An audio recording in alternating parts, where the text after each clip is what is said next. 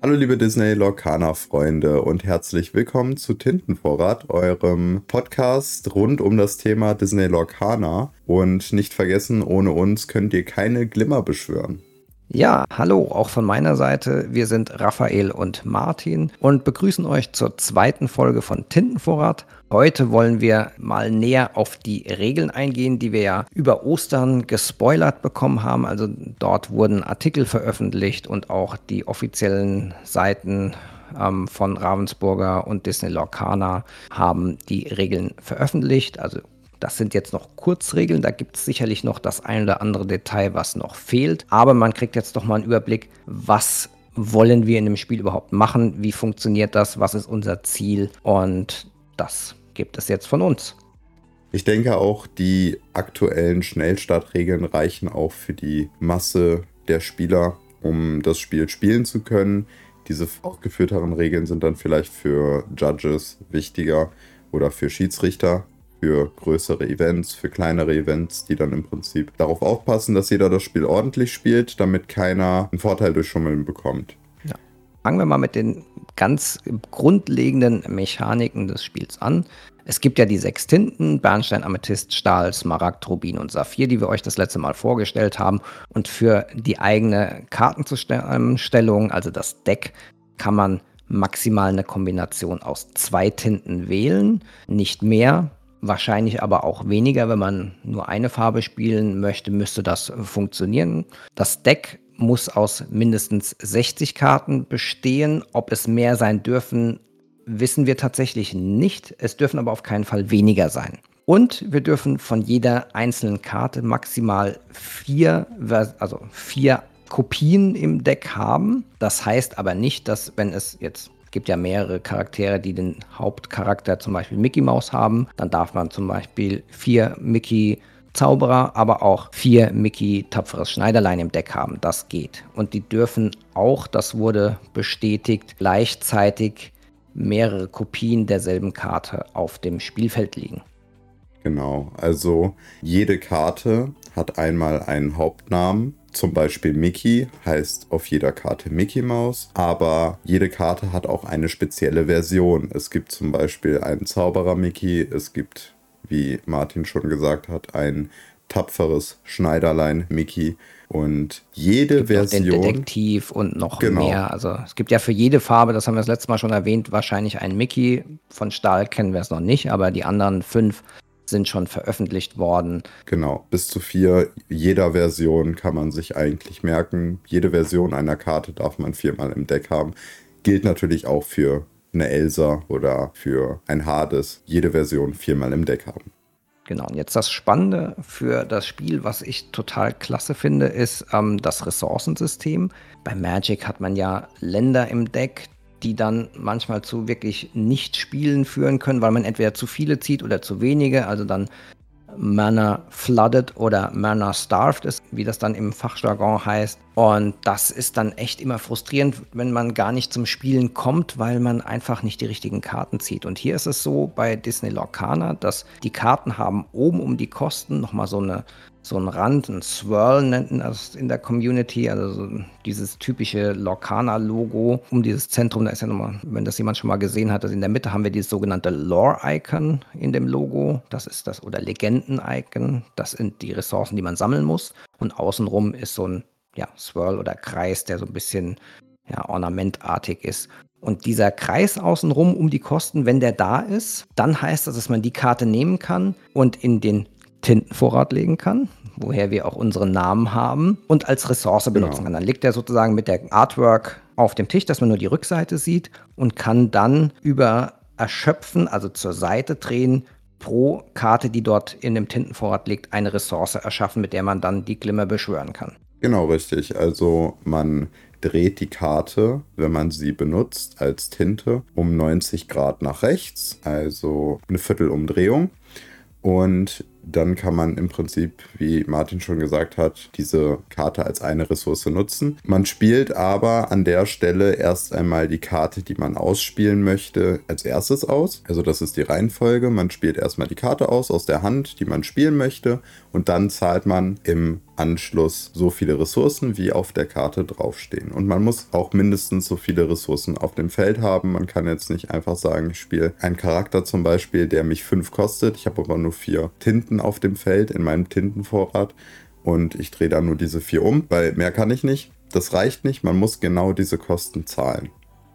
Genau, aber nicht so wie jetzt bei Pokémon oder Magic gibt es da verschiedene Farben von Ressourcen, es ist alles eine Farbe ähm, und damit kann man alle Karten beschwören. Da man ja auf zwei Tinten ja reglementiert ist, macht das auch Sinn, das so zu, zu handhaben.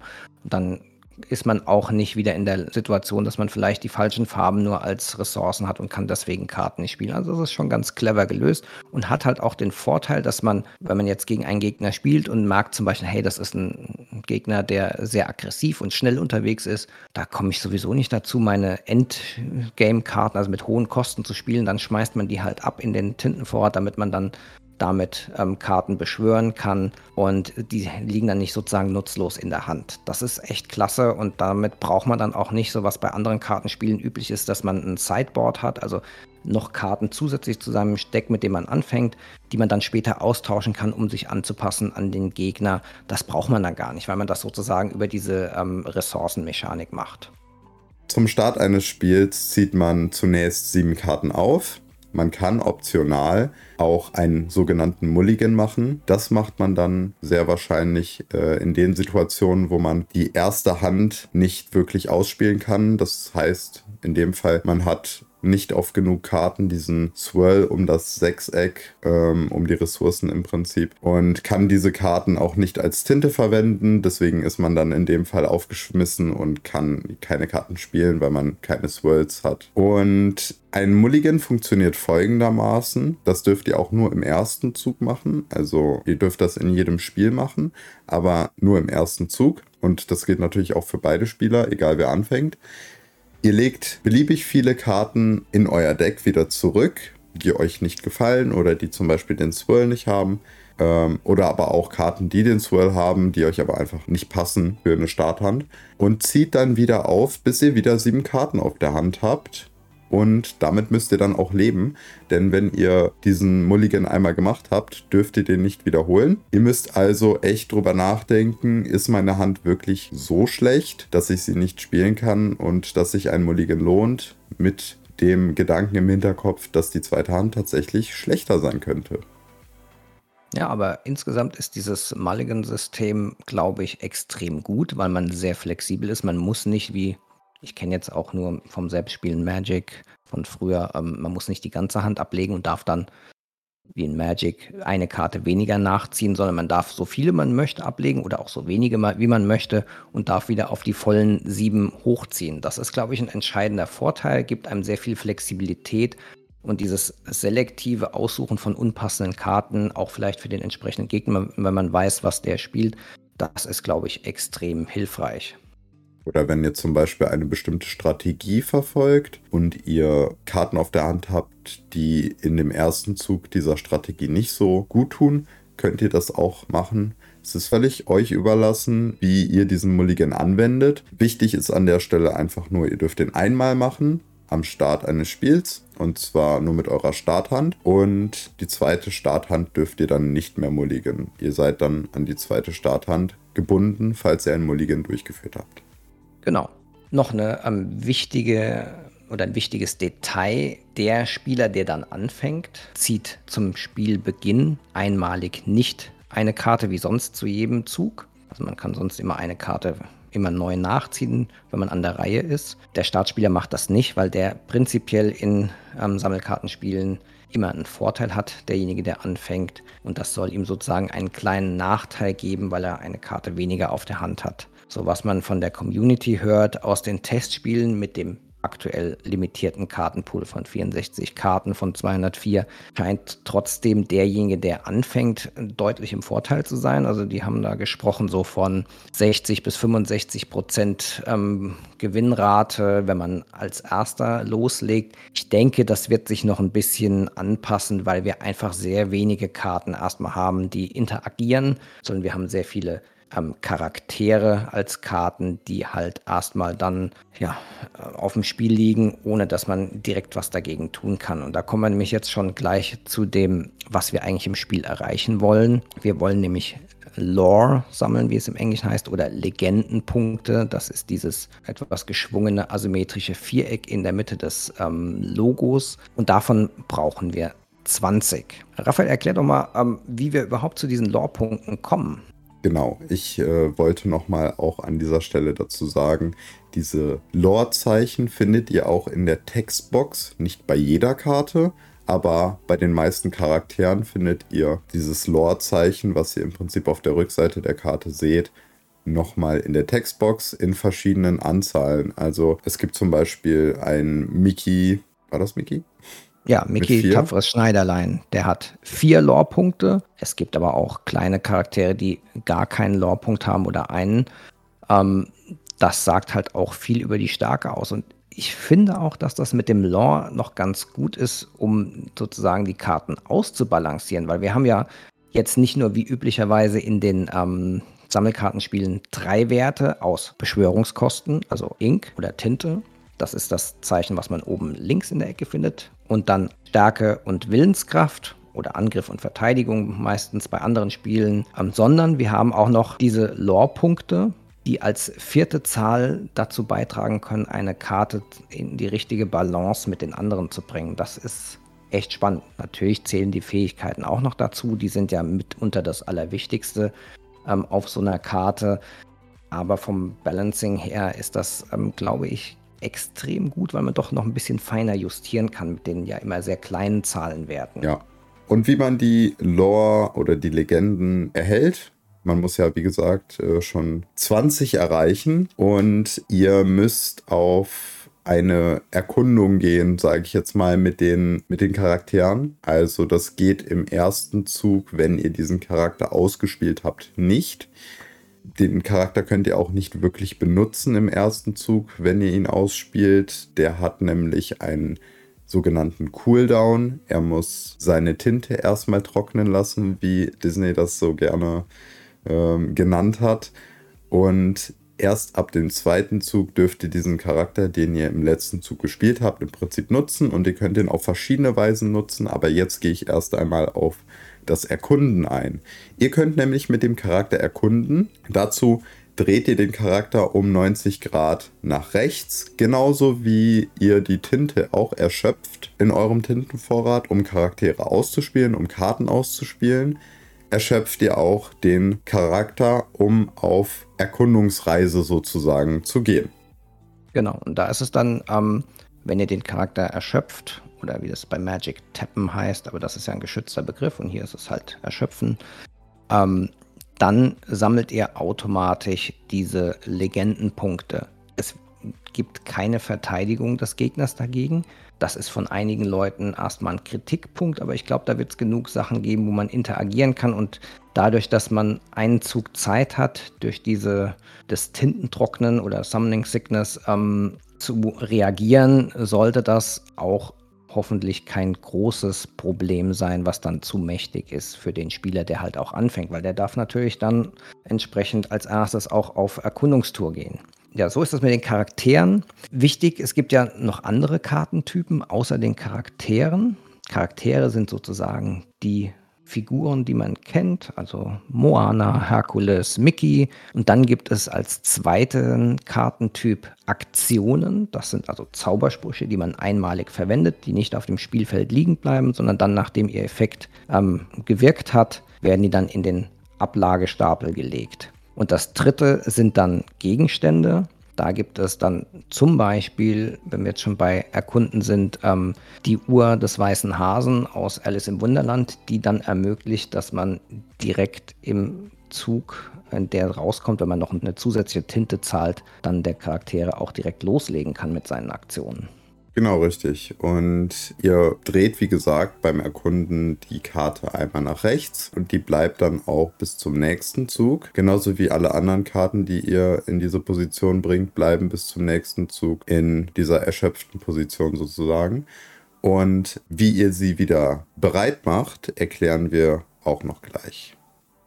Wichtig ist dabei zu wissen, die Züge finden alternierend statt. Also zum Beispiel macht jetzt Raphael seinen Zug, erschöpft seine Charaktere. Dann mache ich meinen Zug, die Charaktere von ihm bleiben erschöpft. Er kriegt keinen neuen Tintenvorrat aufgefüllt, sondern das passiert alles erst dann, wenn er wieder dran ist in seinem nächsten Zug und umgekehrt natürlich. Und wichtig ist dann, die Charaktere, die erschöpft sind, sind sozusagen auf Erkundungstour dann angreifbar und man kann mit seinen, wenn jetzt Raphael seinen Mickey erschöpft hat, kann ich in meinem Zug den Charakter duellieren oder challengen, wie es im Englischen heißt, und ihn dann so möglichst vom Spielfeld nehmen, damit er nicht weiter Legendenpunkte mit dem Charakter sammeln kann. Kann aber auch vielleicht einen Zauberspruch auf ihn anwenden, weil wenn der Mickey-Charakter, wie jetzt Mickey Tapferes Schneiderlein, dieses Evasive oder ähm, wendig als Keyword hat, also als Fähigkeit und ich keinen wendigen Charakter selbst habe, dann kann ich ihn zum Beispiel mit einem Drachenfeuer-Zauberspruch, der eine Karte banisht, also vom Spielfeld nimmt, dann runternehmen. Das kann ich halt alles nur in meinem Zug. Da gab es ja, sage ich mal, unterschiedliche Reaktionen so aus der Community, weil man nur in seinem eigenen Zug, wie sie so immer sagen, so ein bisschen solitär spielt. Was hältst du davon, Raphael? Also, wie findest du das, dass es keine direkten Reaktionen im Zug des Gegners gibt auf die Handlungen? Findest du das gut oder nicht? Ähm, zum Beispiel, ich, ich sag mal so, die Anfänge von Yu-Gi-Oh! waren ähnlich. Man hatte mhm. zwar Fallenkarten, äh, die man im gegnerischen Zug anwenden konnte, aber Disney Lorcana ist noch ein sehr neues Spiel. Es ist noch gar nicht draußen. Und das ist das erste Set. Und ich gehe davon aus, dass das Set so konzipiert ist, dass man erstmal in die grundlegenden Spielprinzipien reinkommt, dass man in Ruhe lernen kann, wie führt man seinen Zug aus, der Gegner führt seinen Zug aus. Und ich kann mir sehr gut vorstellen, dass diese Interaktion noch nachgeliefert wird. Was halte ich aktuell davon? Ich sehe da ein paar Probleme bei der Länge des Spiels, weil wenn zum Beispiel später irgendwann Turniere veranstaltet werden können, dass Leute ausnutzen und sich denken, oh ja, ich überlege mir mal noch, was ich in diesem Zug alles mache und sind dann jahrelang damit beschäftigt, ähm, mhm. die Zeit herauszuzögern, damit sie am Ende gewinnen. Denn in Turnieren ist es äh, meistens so, dass die Person, die dann, weiß ich nicht, mehr Lore wahrscheinlich hat, hat dann auch gewonnen. Und es gibt dann Leute, die dann einen gewissen Vorteil ergattern am Anfang des Spiels oder während des Spiels und dann den Rest einfach nur noch absitzen und die Zeit vor sich herschieben, damit sie auch bloß diesen Zeit-Win im Prinzip erreichen. Und ähm, dafür wird es ja dann aber auch die Schiedsrichter, denke ich, geben, die dann, wenn man genau. so den Eindruck hat, das macht der Gegner dann eingreifen können. Oder genau. man muss halt eine Schachuhr hinstellen. Keine Ahnung, wie das so sein wird. Ne? Mm, generell stelle ich mir das schon ein bisschen problematisch vor, wenn das Spiel so bleibt. Also wenn die, äh, wenn die Interaktion tatsächlich auch in Zukunft fehlen wird des Gegners. Das ist interessant, wenn man auch was dagegen machen kann, was der Gegner da gerade aufbaut. Klar, man kann es auch in seinem Zug, aber es ist halt immer so ein bisschen, ja, abwarten und Tee trinken, bis der Gegner fertig ist. Und dann ist man selber dran, ist schön beschäftigt und dann langweilt sich der Gegner, weil am Anfang ist vielleicht das Ganze noch ganz spannend, was da gerade auf der gegnerischen Seite passiert. Aber wenn man ein bisschen öfters spielt und auch bei so Events mitmacht, dann langweilt man sich, glaube ich, schon. Gerade wenn die Plays oder diese Ausspielungen der Karten länger werden. Also wenn es Kombinationen gibt von Karten, die man spielt, stelle ich mir ein bisschen problematisch vor, wenn es so bleibt. Also ich sehe es nicht ganz so negativ, weil diese Sofortinteraktionen machen ja auch ähm, unter Umständen Probleme. Das wird dann sehr schnell sehr komplex. Welcher Effekt tritt wann ein? wenn sozusagen sich die Spiele abwechseln. Es erfordert ziemlich viel Interaktion, die dann, wenn man vielleicht auch mal an einen digitalen Client denkt, dann auch sehr, sehr langwierig sein können, weil man immer sozusagen wir die Reaktion des Gegners abwarten muss, die er bestätigen muss mit einem Mausklick, sagen muss, ich möchte jetzt darauf gar nichts tun. Also von der Warte her kann das sogar sehr, sehr positiv sein. Und dadurch, dass die eigentliche Handlungsaktion ähm, beziehungsweise die Sachen, die man in seiner Runde machen kann, sehr, sehr variabel sind. Man kann also das in verschiedenen Reihenfolgen ähm, die Karten ausspielen. Das erklären wir gleich nochmal ganz genau.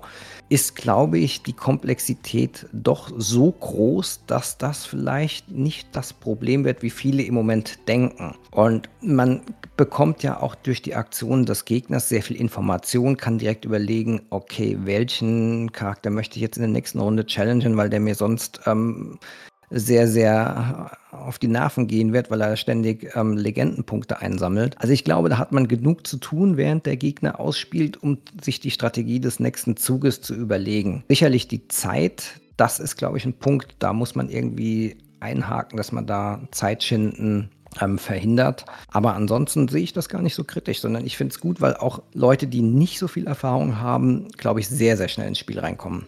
Und am Schluss ist es ja immer so, die Regeln sind dafür da, um vom Kartentext gebrochen zu werden. Ja, eben, genau. Und da kommen wir auch sogar schon zur nächsten Regel. Karten, die rein von ihrem Effekt heraus die Regeln brechen würden, werden bevorzugt. Das heißt, wenn jetzt eine Karte sagt, dass ihr eine weitere Karte ziehen dürft von eurem Deck, dann dürft ihr das machen, auch wenn die Regeln sagen, ihr dürft nur eine Karte am Anfang des Zuges ziehen. Oder gerade bei den Tinten, da sind die Regeln ja auch relativ genau. Man darf nur eine Tinte in seinen Tintenvorrat pro Zug reinlegen. Aber wenn eine Karte natürlich sagt, ihr dürft eine, eine, die oberste Karte eures Decks in, verdeckt in euren Tintenvorrat legen, dann gebt ihr der Karte Priorität. Die darf dann genau. die Regeln brechen an der Stelle. Und deswegen, also ich glaube, es wird auch irgendwann mal was geben, wo man dann interagieren kann. Vielleicht nicht im ersten oder im zweiten Set, aber weiter im Zuge denn Sets über die ersten Jahre wird da sicherlich auch die eine oder andere Karte kommen. Insbesondere dann, wenn man sieht, es gibt irgendwo ein Problem mit einer Spielmechanik, die sonst zu mächtig wird. Wenn man nicht darauf reagieren kann, dann können die Entwickler da zumindest etwas zeitverzögert ähm, entsprechend die Karten anpassen. Man muss ja auch sich überlegen, wahrscheinlich entwickeln jetzt gerade die Entwickler Set 3, 4 und 5 und die ersten beiden sind schon nahezu komplettiert. Also im Januar war ja Set 1 komplett fertig und zum Druck bereit. Und so sind die immer ungefähr ein Dreivierteljahr vorne weg. Und wir müssen ja auch 200 Karten im Quartal entwickeln. Also das ist schon eine ganze Menge. Wollen wir mal weitergehen? Zum einen Ressourcen ausspielen und dann wie die Runden ablaufen. Das wäre doch jetzt, glaube ich, an der Zeit. Genau. Da wir ja gerade über das Brechen der Regeln und äh, auch spezifischer über die Tinten geredet haben, die man ja eigentlich nur einmal pro Zug legen darf, da ist die Regel tatsächlich so, beliebig in seinem Zug darf man eine Karte aus seiner Hand mit diesem kleinen Swirl um das Sechseck in seinen Tintenvorrat legen. Das darf nur einmal pro Zug passieren. Der Rest der Sachen kann man beliebig oft machen, je nachdem halt, wie man natürlich Ressourcen verfügt oder Karten auf der Hand hat. Das muss dann daran angepasst werden. Genau, und wichtig ist auch, man muss keine Ressource ausspielen. Wenn man jetzt zum Beispiel ein Deck hat, was ähm, mit Karten hantiert, die geringe Kosten haben und man sagt, mir reichen jetzt meine vier Tinten im Tintenvorrat, damit kann ich alles machen, was ich will. Ich spiele lieber die Karte aus, um sie auf dem Feld zu haben, als Charakter oder als ähm, Gegenstand, Aktion, muss man die nicht in den Vorrat legen. Also da ist man sehr frei. Was mir jetzt gerade auch noch äh, auffällt, es gibt keine maximale Handzahl aktuell. Stimmt. Ja, wissen wir nicht. Ähm, also es gibt ja doch ein paar Effekte, die einem auch Karten ziehen lassen. Theoretisch kann man also auch, wenn man nichts auszuspielen hat, acht, neun, zehn Karten auf der Hand haben, zumindest nach den bisherigen Regeln. Genau. Ja, spannend, ist mir auch noch gar nicht aufgefallen. Weil bei anderen Kartenspielen muss man ja dann ab einer gewissen Maximalzahl ablegen. Das liegt aber auch daran, dass es in anderen Kartenspielen auch Karten gibt, die sich darauf beziehen, wie viele Karten man auf der Hand hat. Und ja. da können manche Karten, wenn man zu viele Karten auf der Hand hat, äh, doch recht stark werden. Ja, das stimmt. Dann bin ich mal gespannt, ob es da noch irgendwas gibt, was nachgeliefert wird zu den Kurzregeln oder ob das wirklich so bleibt. Ja, sehr spannendes Detail. Dann gehen wir doch jetzt mal auf die Phasen ein. Also so eine Runde hat zwei Phasen, auch wiederum einfach gehalten. Es gibt die Startphase und die Hauptphase. In der Startphase oder Beginning Phase im Englischen, da sagen die so schön Ready, Set, Draw. Ready heißt, ähm, wir bereiten alles vor, also nehmen erschöpfte Charaktere und Tinten wieder in die aufrechte Position, damit sie wieder agieren können. Set ist dann, wir schauen, gibt es Effekte, die am runden Anfang sich auslösen. Haben wir bisher noch keine Karten zugesehen, aber wird es dann aller Wahrscheinlichkeit nach geben. Da wird dann auch sicherlich im Detail spannend sein, in welcher Reihenfolge die dann triggern, ob das nach Ausspielreihenfolge geht, nach Lage auf dem Spielfeld oder nach welchen Regeln. Ist ja viel Interpretationsspielraum von alphabetisch über Kosten bis hin zu beliebig, wie es einem passt kann ja auch extrem wichtig sein, wenn man zum Beispiel einen Effekt hat, der den Angriffswert erhöht und dann einen Effekt hat, der Karten ab einem gewissen Angriffswert bzw. Stärkewert erhöht, ist es ja extrem entscheidend, in welcher Reihenfolge die dann stattfinden, diese Effekte, um ein Beispiel zu nennen. Und der dritte sozusagen Unterpunkt dann dieses Draw ist, heißt, es zieht derjenige, der an der Reihe ist, eine Karte, außer wie schon erwähnt, der Spieler, der das Spiel in der ersten Runde anfängt, zieht in der ersten Runde keine zusätzliche Karte. Und dann kommt schon die Hauptphase und da erklärt jetzt euch mal Raphael so ein bisschen, was man da alles machen kann. Genau, also ich gehe jetzt eine gewisse Reihenfolge durch, wie wir es hier stehen haben, aber die Sachen könnt ihr absolut selber entscheiden, in welcher Reihenfolge ihr das alles macht. Ihr könnt auch am Ende des Zuges zum Beispiel eine Karte in euren Tintenvorrat reinlegen. Das ist ganz euch überlassen. Wichtig hierbei, und damit fangen wir jetzt an, ihr dürft es nur einmalig machen. Ihr dürft eine Tinte aus eurer oder eine Karte als Tinte nur einmalig in euer Tintenvorrat ausspielen. Ab hier sind alle anderen Optionen mehrmals nutzbar, auch in beliebiger Reihenfolge. Ähm, ihr könnt Karten ausspielen. Aktionskarten, ihr könnt Gegenstände ausspielen, ihr könnt eine Leadkarte ausspielen. Darüber haben wir bisher auch noch nicht so viel geredet, aber das wird auch in den nächsten Podcasts nochmal näher beleuchtet werden. Genau, Leader sind auch Aktionskarten mit noch ein bisschen speziellen Regeln. In der nächsten Folge, denke ich, gehen wir dann speziell auf Karten ein und auch vielleicht die verschiedenen Tinten, wie die sich so darstellen, was wir da bisher wissen. Aber genau. jetzt erstmal zu den Grundregeln. Genau. Und die letzte Art an Karten, die ihr ausspielen könnt, sind natürlich die Charaktere.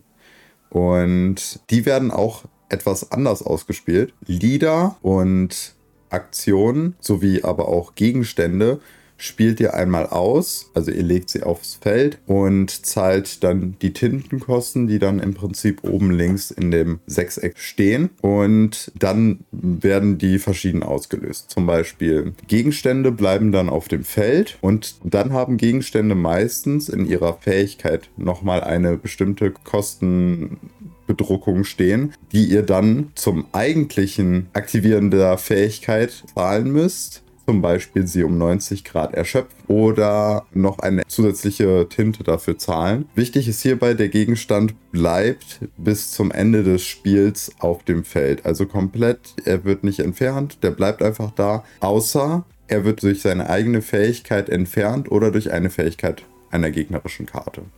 Und ganz wichtig ist noch im Gegensatz zu Charakteren, Gegenstände müssen nicht trocknen, sondern die kann man genau direkt verwenden. Weißt du da eigentlich, wenn jetzt ein Gegenstand Erschöpfen hat in seiner Fähigkeit, ob man den dann auch direkt benutzen kann? Weil Erschöpfen sind ja Aktionen, also das ist ja das Letzte, was man machen kann, sind Erschöpfen Charakteraktionen, nämlich auf Erkundungsreise gehen, ähm, einen anderen erschöpften Gegner herausführen oder eine Erschöpfen-Fähigkeit benutzen. Diese glaub, kann man ja nur erst dann verwenden, wenn der Charakter schon einen Zug lang auf dem Spielfeld lag. Genau. Ich glaube, bei den Gegenständen ist diese Einschränkung nicht vorhanden. Nee. Ich, äh, soweit ich jetzt auch informiert bin, ist es so, man spielt, das, das ist aber auch nicht nur bei Gegenständen so, das ist bei Gegenständen, bei, ähm, bei Aktionen, aber auch bei Liedern so, dass sobald man sie spielt, bei Aktionen ist es eigentlich relativ selbsterklärend, weil die Aktion passiert nur einmal ähm, und Lieder eben genauso. Nur sie haben ja, halt. wobei, wenn du die Lieder ähm, ausspielst und sie aber kostenlos zaubern möchtest, indem du einen Charakter erschöpft, das kannst du dann ja natürlich nur erst dann machen, wenn der Charakter schon lag. Also kommen genau, wir doch schon klar. drauf. Die Lieder oder Songs sind Aktionen, deren Beschwörungskosten man auch damit bezahlen kann, indem man einen Charakter mit der gleichen Kostenanzahl wie die Aktion kostet, wenn man den erschöpft. Also zum Beispiel, wir haben ein Lied, das hat drei Kosten oder drei Ink. Wenn man dann einen Charakter mit drei Ink oder höher erschöpft, kann man diese Karte kostenlos rausspielen, ohne den Tintenvorrat dafür zu benutzen. Genau, richtig. Als alternative Kosten. Genau. Und das kann man natürlich dann erst nur machen, wenn der Charakter schon einen Zug lang auf dem Spielfeld war. Und man kann das auch nicht mit einem Gegenstand machen und sagen, ich äh, singe jetzt den, das Lied mit dem Gegenstand, weil die Gegenstände können halt nicht singen, sondern das können nur die Charaktere. Genau, richtig. Das ist eigentlich echt eine ganz spannende ähm, Mechanik, die auch total gut passt. Ne? Ja, also die Liederkarten sind im Prinzip, ihr könnt euch das, oder die beste Eselsbrücke ist, äh, glaube ich, dass sobald ein Charakter das Lied singen kann, was eigentlich jeder Charakter kann, außer er hat halt nicht diese Ressourcen, die, aber die Voraussetzungen stehen auch auf den Karten, ihr braucht euch da gar keine Sorgen machen, lest euch einfach die Karte durch, meistens erklären sich die Karten von selber. Ähm, Charaktere können Lieder singen, logischerweise, wie sie es auch in den Disney-Filmen meistens tun. Und diese Lieder müssen halt gesungen werden, entweder von, von, von Charakteren oder ihr singt sie selber, indem ihr euren Tintenvorrat dafür nutzt. Und äh, ihr müsst nicht wirklich singen, also fangt nicht in den. ihr könnt es gerne machen, aber ihr müsst es also nicht. Wenn ich dafür ähm, eine Tinte weniger zahlen muss, dann singe ich auch Let It Go. Also okay. ich stelle mir dann jetzt auch gerade vor, ähm, wie Hades Let It Go singt, aber ähm, naja gut. Da ja. ist, glaube ich, der ähm, Fantasie, kann man da freien Lauf lassen. Genau. Also wichtig hierbei ist, Charaktere können Lieder singen im Gegensatz zu Gegenständen oder Aktionen. Das sind ja nur Sachen, die passieren oder eben halt Gegenstände, die nicht singen können. Wobei man da auch die Schöne und das Biest ein bisschen.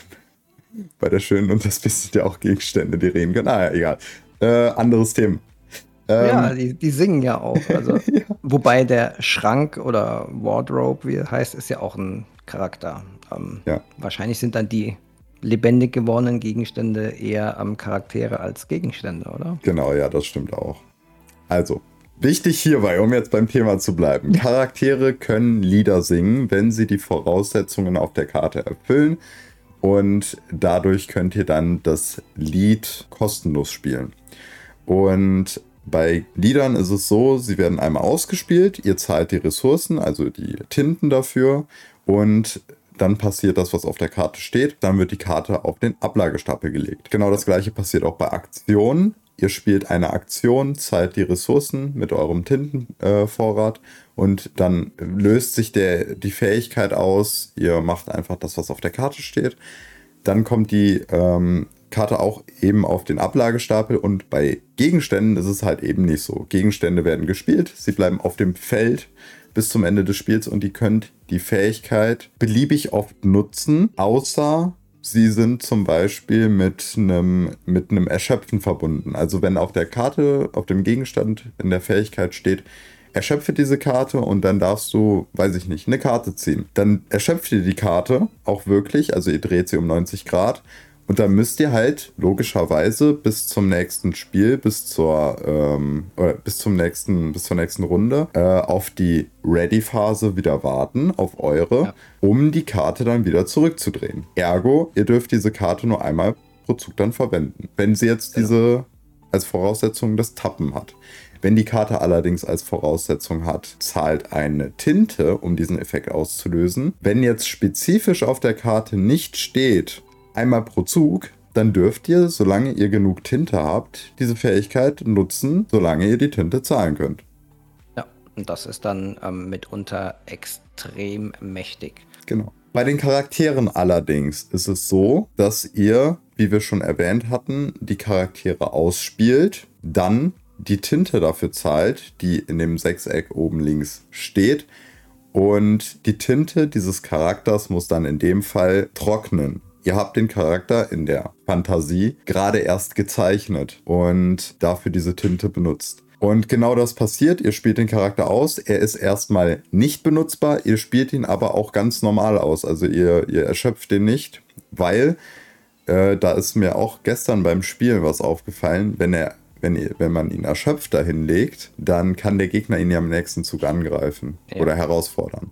Und deswegen, ihr legt den Charakter ganz normal vertikal aufs Feld, also so wie ihr ihn auch auf der Hand habt, legt ihr ihn einfach ab. Und wartet einfach einen Zug ab. Ihr könnt das irgendwie markieren, indem ihr, weiß ich nicht, einen Marker drauflegt, einen speziellen, der sagt, dieser Charakter ist noch nicht benutzbar. Oder ihr merkt euch das einfach mit dem Gegner zusammen. Und dann im nächsten Zug könnt ihr dann diesen Charakter benutzen. Außer auf diesem Charakter steht rasend. Ja, Rush im Englischen. Dann darf man direkt loslegen. Genau, dann, dann braucht ihr nicht darauf warten, dass der Charakter getrocknet ist, äh, weil das schnell trockene Tinte ist, weiß ich nicht. Ähm, jedenfalls, den Vielleicht Charakter dürft ihr. Ja, den Charakter dürft ihr dann auch direkt nutzen und äh, direkt auch für andere Fähigkeiten nutzen, wie zum Beispiel, wie Martin schon erwähnt hat, eben andere Karten, die sich darauf beziehen, dass man einen Charakter erschöpfen muss, wie zum Beispiel Lieder. Dann könnt ihr diesen Charakter auch direkt erschöpfen, um dann dieses Lied zu aktivieren.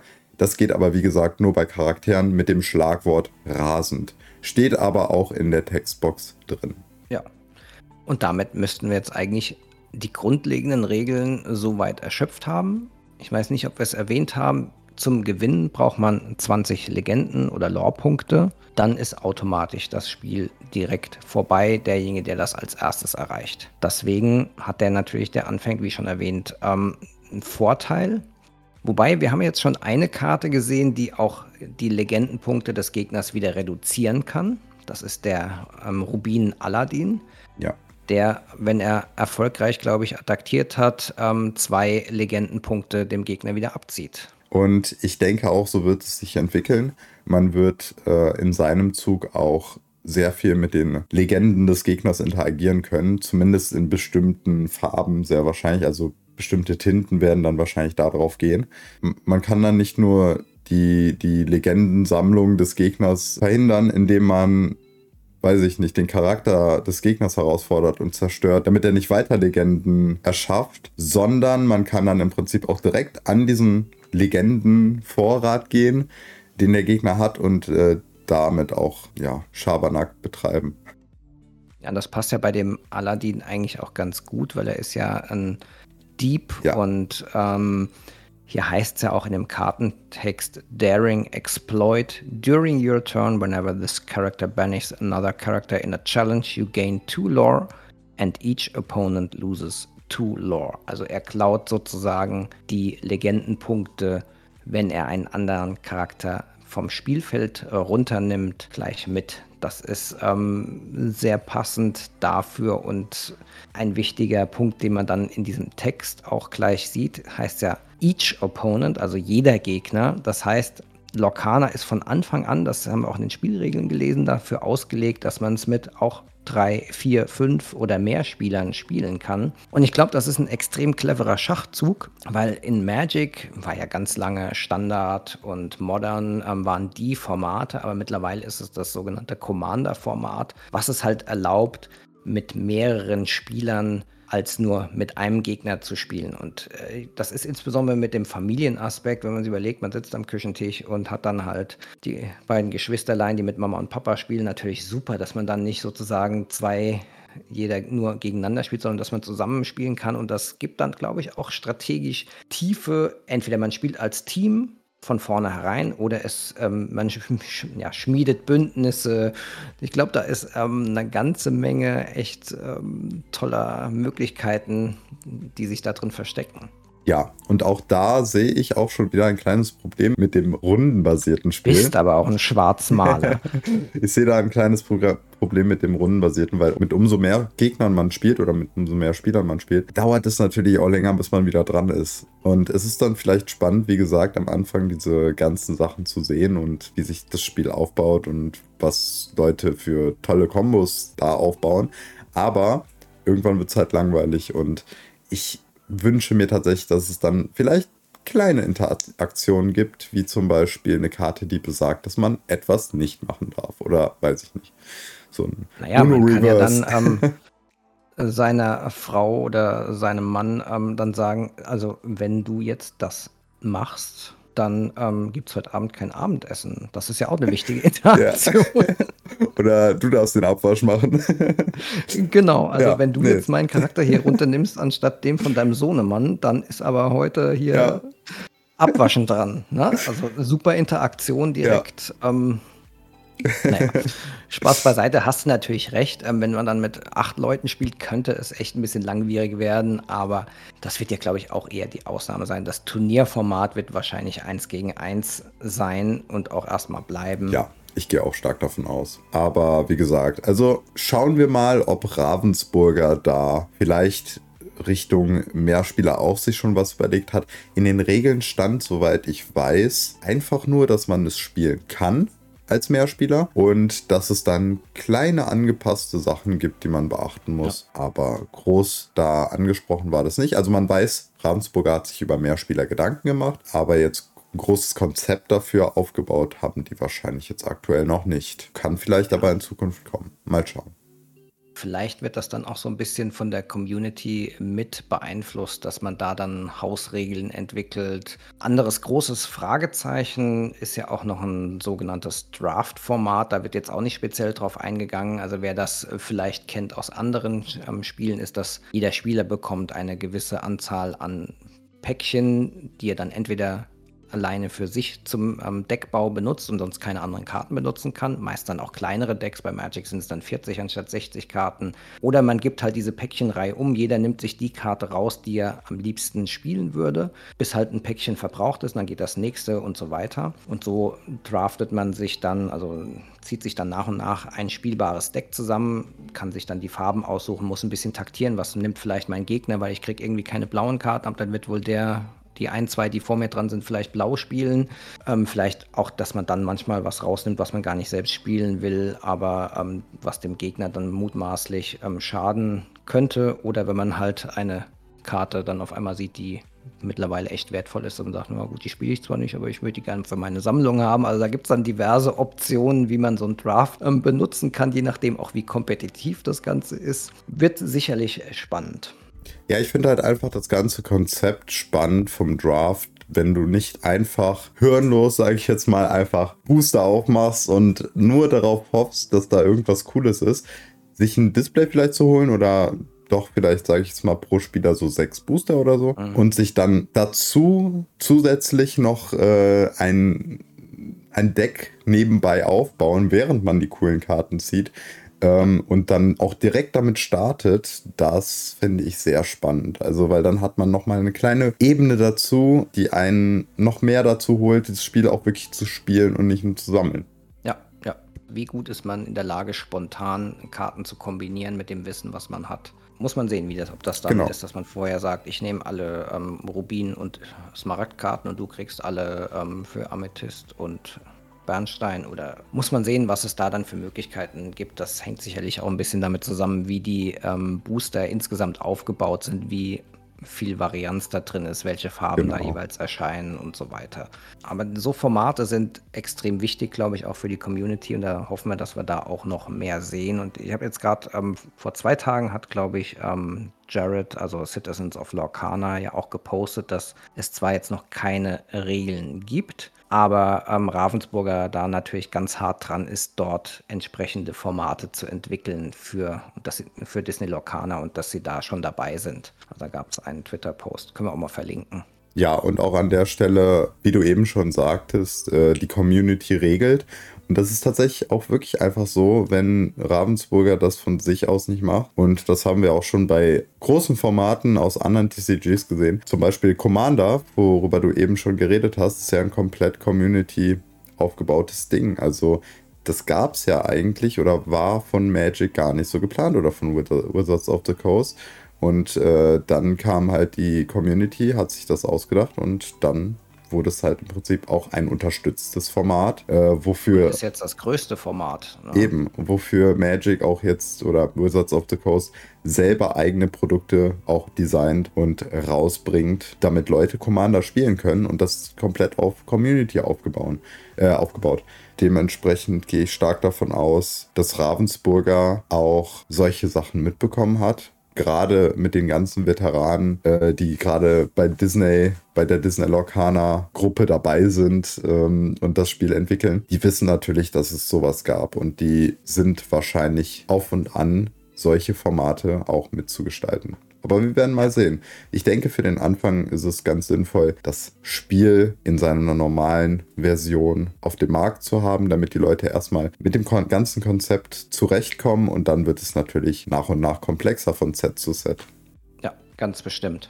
Ja, damit sind wir doch jetzt eigentlich durch die Regeln durch. Ähm, so in den nächsten Folgen, denke ich, könnt ihr erwarten, dass wir Karten besprechen, dass wir auf das Organized Play, also was wir bereits über Turniere und ähnliches wissen, eingehen. Ja, und auch sonst alles rundherum, was sonst noch aktuell los ist. Natürlich auch ein bisschen auf die Geschichte von Lorcana. Ähm, da ist Raphael hier unser Profi.